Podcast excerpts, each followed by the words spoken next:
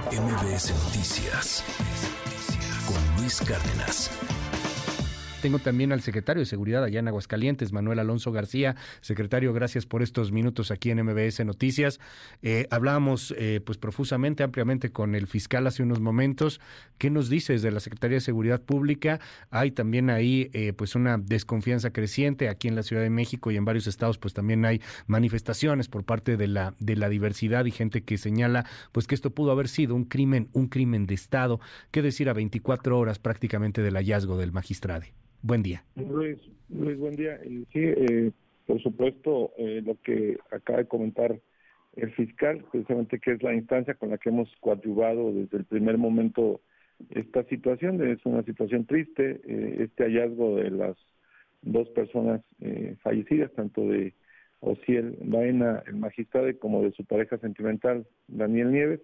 lo que hemos coincidido el, fiscal y su servidor desde el primer momento de los hechos, yo personalmente arribé al lugar, inmediatamente Fiscalía empezó a hacer su, su trabajo a través de servicios periciales y policía de investigación, ayudando con nosotros, sobre todo en la verificación si había alguna situación donde se registraba que el domicilio había sido eh, violentado por algún ingreso de alguna persona extraña, eh, sobre todo también la revisión de, de cámaras de biovigilancia, que tú lo comentabas.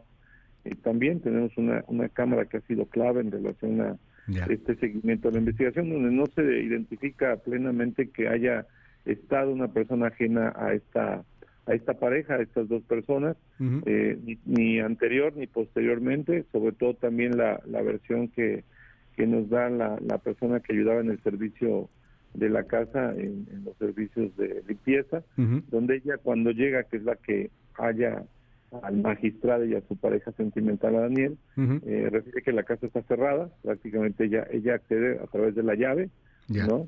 No hay ninguna otra situación de manchas temáticas hacia afuera y los primeros hallazgos que ha estado dando cuenta el fiscal, sobre todo de estos instrumentos, eh, de estas hojas de afeitar, estos instrumentos cortapunzantes que eh, pues son los que se identifican a través de periciales, que son, son los que se causan las lesiones estas eh, dos personas. Dígame algo ahí, secretario, perdón que lo interrumpa. Eh, una de las cosas que llama mucho la atención es justamente las navajas. Eh, usted tiene experiencia policíaca de, muchos años, sabe de armas, y le quiero preguntar sobre el tema. O sea, estas navajas son navajas filosísimas, pero pues al mismo tiempo, para la escena que vimos, para lo que estamos eh, pues presenciando, hay mucha gente que dice, no, ¿cómo que con navajas de rasurar? Eso es imposible. ¿Qué, qué decir sobre, sobre este asunto? ¿Qué puede hacer de daño una navaja así?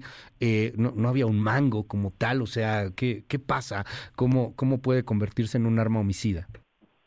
Sí, eh, por supuesto, Luis, sí se convierte en un arma totalmente letal este tipo de, instrumentos cortapunzantes que son las hojas de, de afeitar, sobre todo por el filo que, que tienen, a lo mejor no tanto por su fuerza, porque no es una arma punzocortante, es una arma punzante o cortapunzante, pero precisamente por eso es una, una, una arma eh, punzante o, o que precisamente tiene una gran eficacia en el tema de los cortes y eh, esto es lo que conlleva ser armas prácticamente o instrumentos letales. Claro que sí, digo, ha habido a lo largo de, mi carrera, lamentablemente, muchas escenas donde ha habido eh, personas que pierden la vida a través de ser lesionadas por este tipo de, hojas de afeitar, que, como ya se refería, se encontraron una de ellas tanto en la propia mano del magistrado como eh, algunas eh, otras en el lugar desde la recámara claro. hasta cerca de los de los cuerpos. Y este sí sí podemos decir sobre todo bueno ya con la investigación pericial y científica de la fiscalía que estas armas son las que o estos instrumentos los que ocasionan las lesiones y al final causan la muerte de estas dos personas que yo creo que fue en una situación personal eh, de emoción sentimental y violenta entre entre estas dos personas, quitando que haya habido una tercera persona o algún homicidio doloso llevado a cabo perpetrado por una persona ajena, como se pudiese pensar de un homicidio en contra de estas dos personas, ¿no?